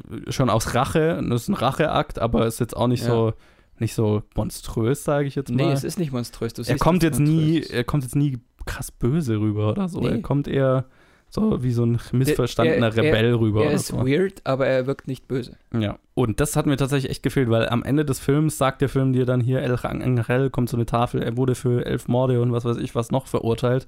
Und du denkst dir so, what, what the fuck, das, wo, wie? Das Hm. habe ich auch nicht mitgekriegt im ganzen Film. Das hätte man wirklich mehr wie Ted Bundy aufziehen müssen. Dann wirklich über den Film nur das Nette zeigen. Aber ich, nee, das ist auch nicht die Story Nee, aber gewesen. einfach mehr von den Morden erzählen, so, ne? Da hätte es mir erzählen müssen. Also, wo, wo sind die denn? Die müssen ja irgendwas.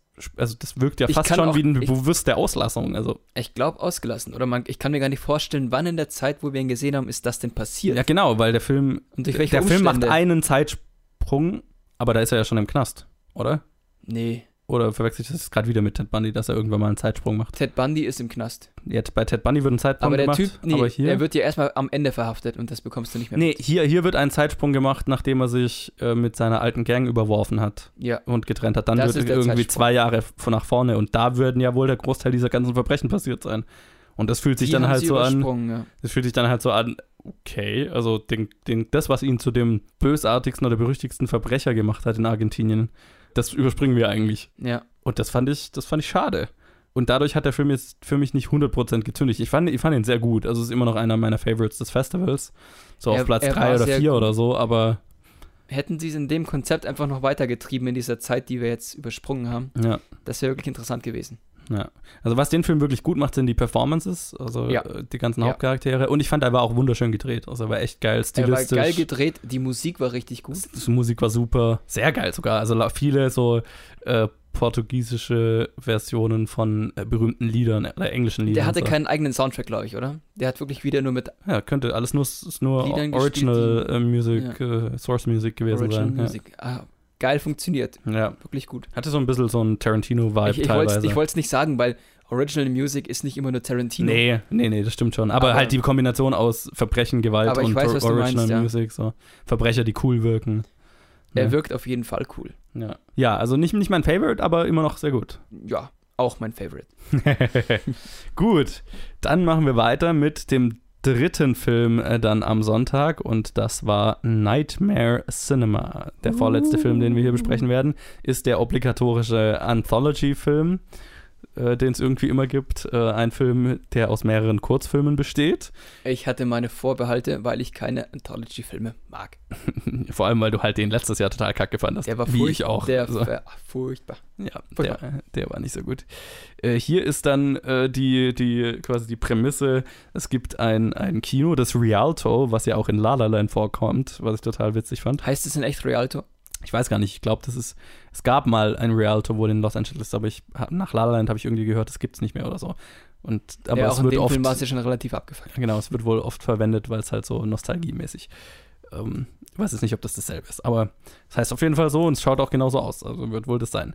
Genau, und da ist Mickey Rourke, der äh, Projectionist, aber irgendwie eine Art dämonischer Projectionist, weil über den Film kommen wie viel? Fünf, sechs Charaktere rein und äh, wandern aus Versehen halt in dieses Kino und Und, bekommen. und sehen dann quasi, wie ihnen komische Sachen passieren. Genau, in se Filmen, se sehen einen werden. Horrorfilm, in dem sie selber der Protagonist sind, dem die schlechten, die schlimmen Dinge passieren. Und das lernen etwas über sich oder oder es ster oder lernen ihren eigenen Tod oder was Ja, also immer. ganz habe ich den Plot nicht kapiert, aber ja, das, das kommt auch nie so wirklich raus, weil am Nee. Ende sagt er dann, öh, sie sind alle tot oder so. Aber aber sitzen aber da und ja, ist ein bisschen komisch. Aber sie kriegen auf jeden Fall einen Horrorfilm mit sich als Protagonisten zu sehen. das Konzept ist cool.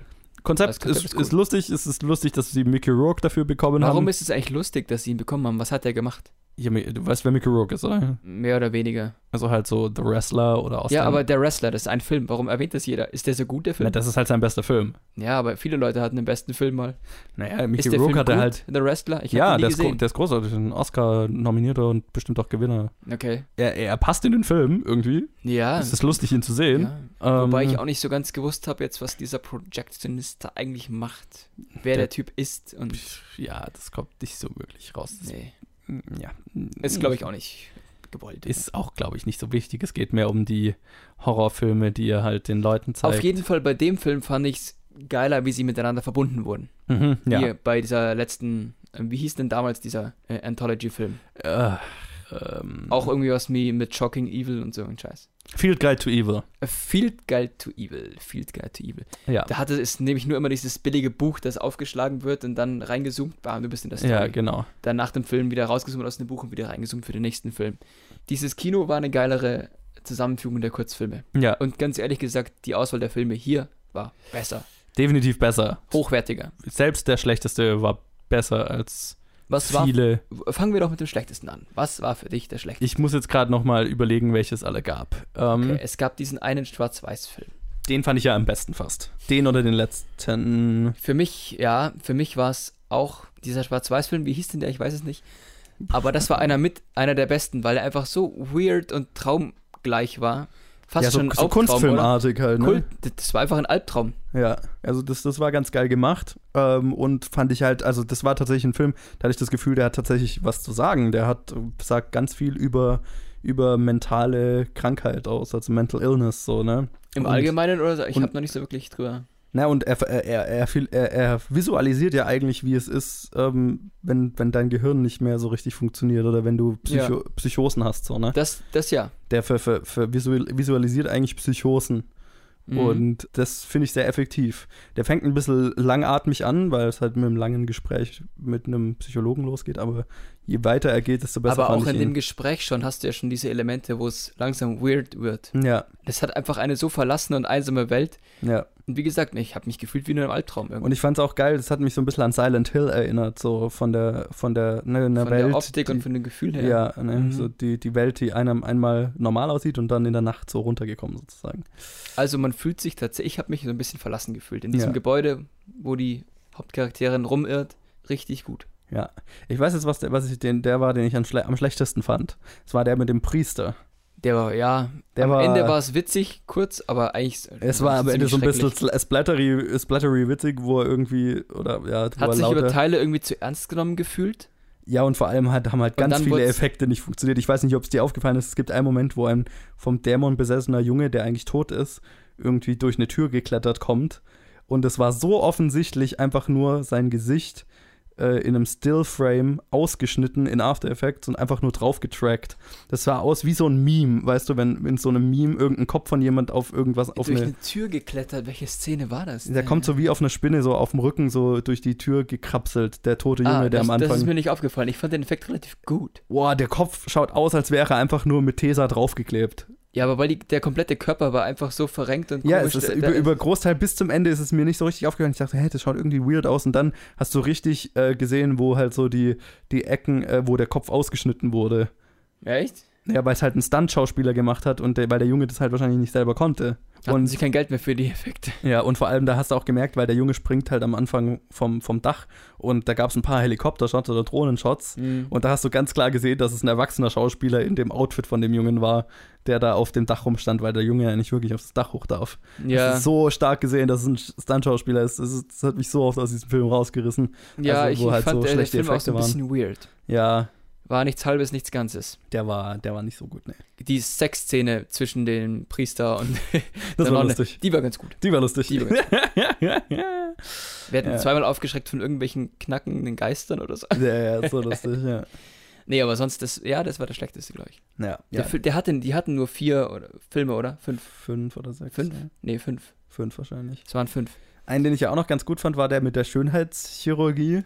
Oh ja, aber den fand ich ganz lustig. Das Ende ist super weird.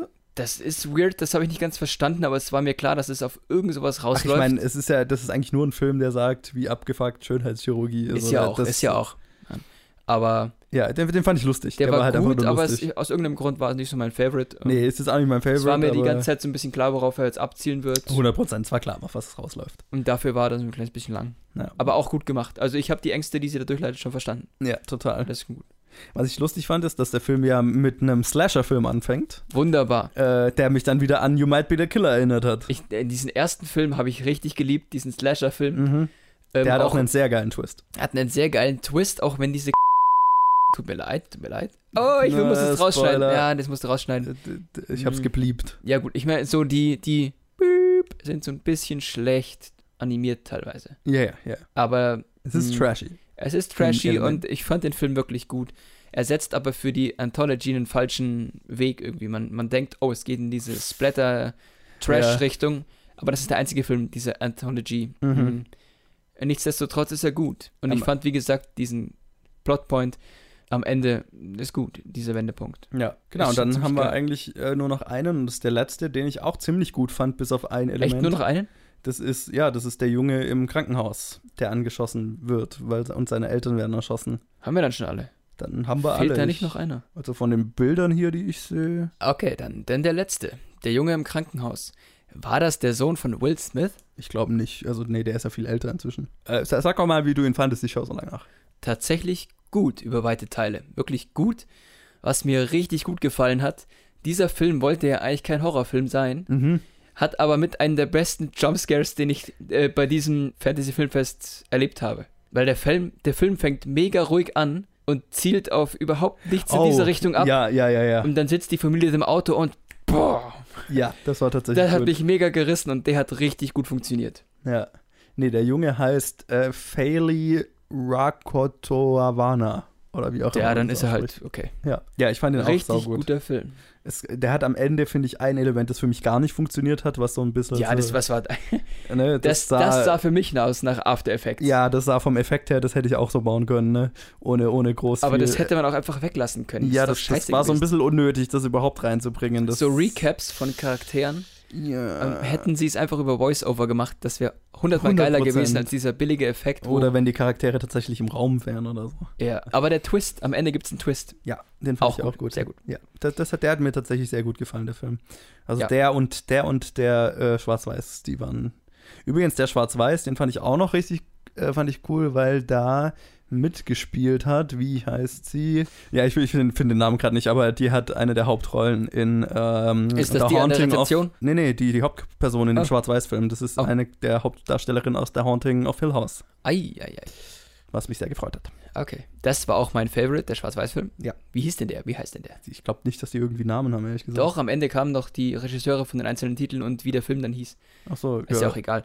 Der Schwarz-Weiß-Film war mein Favorite und dann am Anfang der Trash-Film. Den, Ja. den, das war mein zweiter. Genau, also genau, die letzten, also ja, genau, der letzte und der Schwarz-Weiß-Film. Und der, mein, mein, den ich am wenigsten gut fand, war der mit dem Priester. Weißt du, äh, bei diesem Priester hatten sie noch diese Kackelemente mit dem Teufel, oder? Ja. Durchgeblendet. Was war das denn? Und so, so äh, ein, ein, ein Frame, So Cutaways, Flashframes. So Flashframes. Ein kurzer Frame noch vor dem Umschnitt reingeblendet und das funktioniert gar nicht. Ja, es wirkt so ein bisschen mehr Filmhochschul, was jemand in der, so ein Filmhochschulabgänger, der glaubt, das wäre cool. Ja. Oh. Ja. So, einen Film haben wir noch. Den längsten des Festivals, Den oder? mit Abstand längsten des Festivals, Der? aber auch einen ziemlich guten. Ja. Nämlich Dragged Across Concrete, von S. Craig Saller, Siler. der äh, einen Film gemacht hat, den ich ziemlich gut fand, nämlich Bone Tomahawk und äh, Oh. Brawl in Cell Block 99 oder wie auch immer er heißt, den ich noch nicht gesehen habe, aber ich habe viel Gutes gehört. Ich hatte hohe Erwartungen Mhm. aufgrund von Bone Tomahawk. Und ich hatte Befürchtungen an, die, an das Maß an Gewalt. Aha. Wurde nicht bestätigt. Der war ein bisschen harmloser als Bone Der Tomahawk. war harmloser. Hat auch also von der Gewaltdarstellung her. Von der Gewaltdarstellung, ja. Also Mhm. ich hatte Schlimmeres erwartet. Ähm, ja, es spielen mit, es ist ziemlich, auch ein ziemlich krasser Cast. Mel Gibson, Vince, Mel Gibson übrigens als rassistischer Kopf, was ich passend fand. Vince Vaughn, Jennifer Carpenter, was mich richtig gefreut hat. Wer sie nicht kennt, das ist Dexters Schwester aus in der Serie Dexter, was mich richtig gefreut hat. Äh, Laurie Holden, Udo Kier ist dabei, was ich total geil fand, was der Udo fast schon Kier. Szenenapplaus bekommen hat, als er aufgetaucht ist. Ja, mit seinem geilen Akzent. Total. Thomas Kretschmann ist dabei, äh, ja, und einige andere.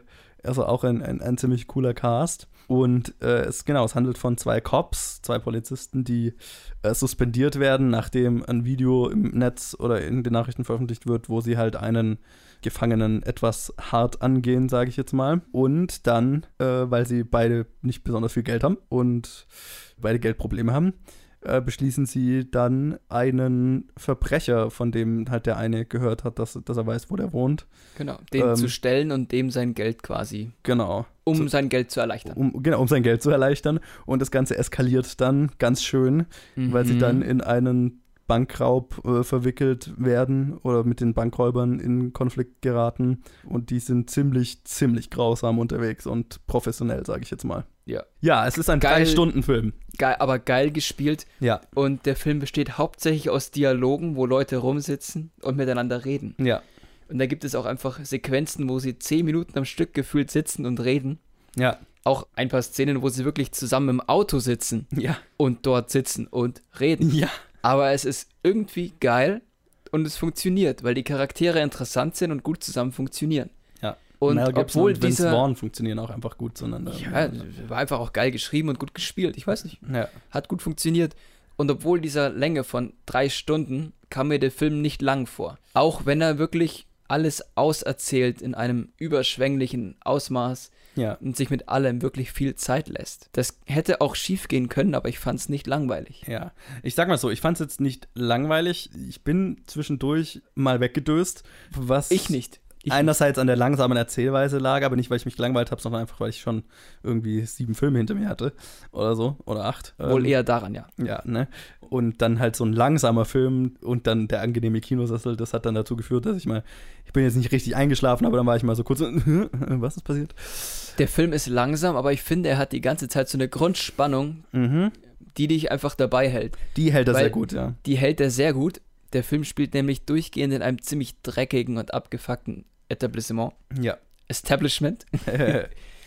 Und irgendwie, das, das weiß nicht, das ist interessant zuzuschauen, wie die Charaktere darin spielen und was sie da machen. Ja, und es- also was, was ich richtig, also ich finde es richtig gut, dass der Regisseur hier ähm, sich dazu entschlossen hat, hey, das ist der Erzählstil, den ich hier anwenden will. Ich erzähle einfach alles sehr langsam aus. Ich verkürze nicht, ich gebe allem Raum, ich gebe allem Zeit. Ich fand, es war teilweise etwas exzessiv von der Langsamkeit der Erzählweise. Ich hätte da bestimmt 20 Minuten rauskürzen können und äh, hätte mir, bin mir relativ sicher, dass, naja, das wäre dann nicht mehr derselbe Film natürlich, aber äh, Man, schade man kann, da, man kann da wahrscheinlich nicht. massenhaft rauskürzen. Genau. Also, Aber ich finde, was funktioniert durch diese langen Einstellungen und lang auserzählten Szenen, ist, dass du wirklich mit dabei bist und miterlebst, wie die Charaktere die Welt sehen. 100 Prozent, ja. Und du erlebst auch alles anders, als wenn es jetzt krass zusammengeschnitten worden wäre. Ja, und was halt dadurch extrem effektiv wird, ist, wenn dann tatsächlich etwas Gewalt passiert. Weil die, Die- ist dann kurz, erbarmungslos und effektiv. Ich, ich glaube, es tut der Atmosphäre des Films richtig gut, dass es so lang ist teilweise. Ja, Weil du nimmst die Welt so viel mehr wahr. ja. Und vor allem halt gegen Ende, da gibt es dann einen Shootout, den ich richtig gut fand, der mich sehr an sowas wie Free Fire zum Beispiel erinnert hat, was ja ein 90-Minuten-Film war, der ein einziger Shootout ist, ein langer. Ähm, und ich liebe es, wenn so ein Shootout einfach realistisch wirkt. Und der Mhm. hier hat halt ultra, hier hat alles ultra realistisch gewirkt. Und fast schon auf eine gruselige Art und Weise, weil die Gewalt der, die Brutalität der Kriminellen ist so übel. Also das, das hat mich am meisten fertig gemacht in dem Film, wie kalt und also, ne, weil der Film, der, der, dadurch, dass der Film so schlicht inszeniert ist und so real inszeniert ist, wirken die halt noch viel brutaler und bösartiger, als Ja, wenn es jetzt so, so, als wenn es jetzt da dann bösartige Musik käme, wenn die auftauchen oder wenn Musik die was kommt gar tun. nicht vor, oder? Nö, Gar nicht, keine ich Musik. wüsste. Ähm, und dadurch alles, was die tun, wenn sie halt was schockierend Brutales tun, dann wirkt es halt so viel übler, dadurch, dass es halt so real wirkt und so nüchtern. Der Film ist ja so saunüchtern erzählt. Ja. Und es gibt halt einen Charakter, der das ganz stark zu spüren bekommt und der Film fängt, nimmt sich viel Zeit, diesen Charakter aufzubauen und uns Ich- zu sagen, warum es schockierend ist, wenn diesem Charakter was passiert. Ich liebe das. Ich fand das und das richtig war gut. so böse. Aber ganz ehrlich, ich fand das wirklich gut. Ja, du spürst Ich es halt mag diesen dadurch. Stil, ja. Ja, mir, mir hat es auch gut gefallen. Es ist, ich, wie gesagt, ich finde es ein bisschen exzessiv, aber Es ähm, war Es ist, exzessiv, es ist ein, es ist ein Stil. Und, ja, ich, wie, äh, gefällt mir sehr gut. Und vor allem, also ich, ich finde es wunderbar, dass es, dass, es die, dass es wirklich die Möglichkeit gibt, dass hier S. Craig Sala da wirklich den Film oder seine Filme so erzählen kann und nicht in irgendeinem Studiosystem dann zu hören bekommt, da schaut sich niemand an, mach eine Actionsequenz und bösartige Musik und so. Ne? Ja. Und halt, ja, gerade das Ende ist dann so zufriedenstellend wie, Gut, es kann sein, dass es nicht ein Film ist für jedermann, oh nein, überhaupt nicht. aufgrund auch seiner Länge und seiner Erzählweise, aber für mich hat es funktioniert. Und auch der Brutalität auch. Also, Ja, der Brutalität mal abgesehen davon. Wenn Ja. du den Regisseur kennst, dann weißt du auch, was du dich einlässt. voll. Und ja. da ist der Film noch ziemlich gnädig eigentlich. Ja, ja, also Born Tomahawk hat weniger, weniger Gewalt insgesamt, aber es gibt halt eine Szene, die ist so übel. Ja. Äh, Wobei bei Bone Tomahawk gegen Ende spitzt sich schon zu, also da ist schon relativ Ja. viel Gewalt zu sehen. ja. ja, ich Für mich war der Film ziemlich gut. Es war auf, Genau. bei mir ist es der zweite Platz auf jeden Fall. Ja, es ist bei mir wahrscheinlich der dritte Mhm. nach äh, Shocking, äh, Extremely Wicked und Ja. äh, äh, Dingens Ruben Brandt. Ruben Brand. Und dann Dragged Across Concrete und dann El Angel, schätze ich mal. Wird so mein Ranking der Top 4 sein. Der vier Filme, die mir wirklich gut gefallen haben. Okay, okay. Naja, dann sage ich auch nochmal, bei mir ist es Platz 2, ist Dragged Across Concrete. Und Platz 1 und 2 würde ich sagen Extremely Evil, Extremely, Extremely Shocking, Nee. Evil, Wild and, and extremely, Ted Bundy. extremely Wicked, Shockingly Evil and Richtig, Vile. Extremely Wicked, Shockingly Evil and Wild. Und El Angel sind auf Platz 1. Okay. Wobei, bei dieser Auswahl fällt mir eigentlich schwer, You Might Be the Killer nicht zu nennen. Also, Oh ja, stimmt. Der, der ist, ja, der, der ist nicht auf Er- demselben ist so- Level, er aber der macht auf halt dem- Spaß. er ist nicht auf demselben Level, da die Auswahl hier so vielfältig ist. Ja, In einer anderen Skala wäre er aber auch auf Platz 2. ja der, der ist halt, in, einer- der spielt halt in, einem, in einer ganz anderen Liga. Das ist, Ist nicht, ein anderes das ist nicht Genre, das kann vergleichbar. man nicht vergleichen. nee, ist nicht vergleichbar. Der spielt in einer anderen Liga, aber in der Liga spielt er sehr gut. Guter Punkt, guter Punkt. Ja. So, ich würde mal sagen, das war unser Special zum Fantasy, zu den Fantasy Filmfesten Nights 2019. Ihr werdet nochmal ein Special zum Fantasy, zum richtigen Fantasy Filmfest dann im September bekommen, wo ich keine Ahnung habe, wie wir das machen werden, weil da geht, es geht halt zehn Tage lang und hat Johannes entsprechend wird, über 50 Filme. Johannes wird einen Tag lang über Filme reden. Ja, also Luke und Durchgehend. ich weiß, dass Luke und ich beide Dauerkarten haben und alles sehen werden. Ich werde nach Stuttgart. That's crazy. Ich werde zehn Tage nach Stuttgart gehen und wir werden zusammen einfach alles anschauen, was Crazy. läuft. Und dann schauen wir mal, wie wir das in irgendeine Form von Special pressen. Ob wir dann einfach jeden Abend was aufnehmen und das Ganze dann am Ende zu einem Drei-Stunden-Ding machen oder mehrere kleine oder irgendwas super kurzes. Naja, schauen wir mal. Aber ihr werdet auf jeden Fall was zu hören. kriegen. Ihr könnt uns auch schreiben, ich ob ich, euch ich finde cool, dass ähm, du die Möglichkeit hast, sowas zu machen, weil es könnte auch sein, dass du im Studiosystem untergehst und die sagen, keiner hört sich sowas an. Drei Ja, ja, Stunden lang voll. hört sich keiner Genau. an. Ja. Wir machen halt, worauf wir Bock haben. Und ich habe auf jeden Ja, Fall genau. Bock. Äh, Wir erzählen das, einfach alles aus. Ja, genau. Wir haben, genau. Wir, wir, wenn wir drei Stunden machen wollen, dann machen wir verdammt nochmal drei Stunden. Richtig. Und dann kommt es kurz da im Shootout und dann ist es halt wieder vorbei. Das sind dann die Kurzfilme, die wir Das sind in die der Kurzfilme, Drei-Stunden-Version dann besprechen. Ja, werden. genau. bam, bam, bam. So. Danke, Max, dass du dabei warst. Es ist mein Büro. Danke, dass ich hier sein durfte. Ich, Gute Besserung an Luke auf jeden Fall. gute Besserung, Lu. Schade, dass du nicht dabei warst. Schade. Aber wir sehen uns dann im September auf jeden Fall zu, zu der langen Version. Und danke fürs Zuhören. Ich werde langsam heiser, deswegen beende ich das jetzt hier. Folgt uns auf Instagram, Twitter, Facebook. Schreibt uns bei planetfilmgeek at gmail.com, wie euch die Filme gefallen haben. Falls ihr beim Fantasy Filmfest, bei den Fan- Fantasy Filmfest Nights dabei wart, lasst uns wissen, was ihr so erlebt habt, wie ihr die Filme fandet. Einige davon kann man sich bald anschauen. Und welcher eurer Favorite ist. Definitiv. Und äh, ja, dann hören wir uns wieder in der nächsten Episode, beim nächsten Special, was auch immer. Bis dann. Und weiter geht's mit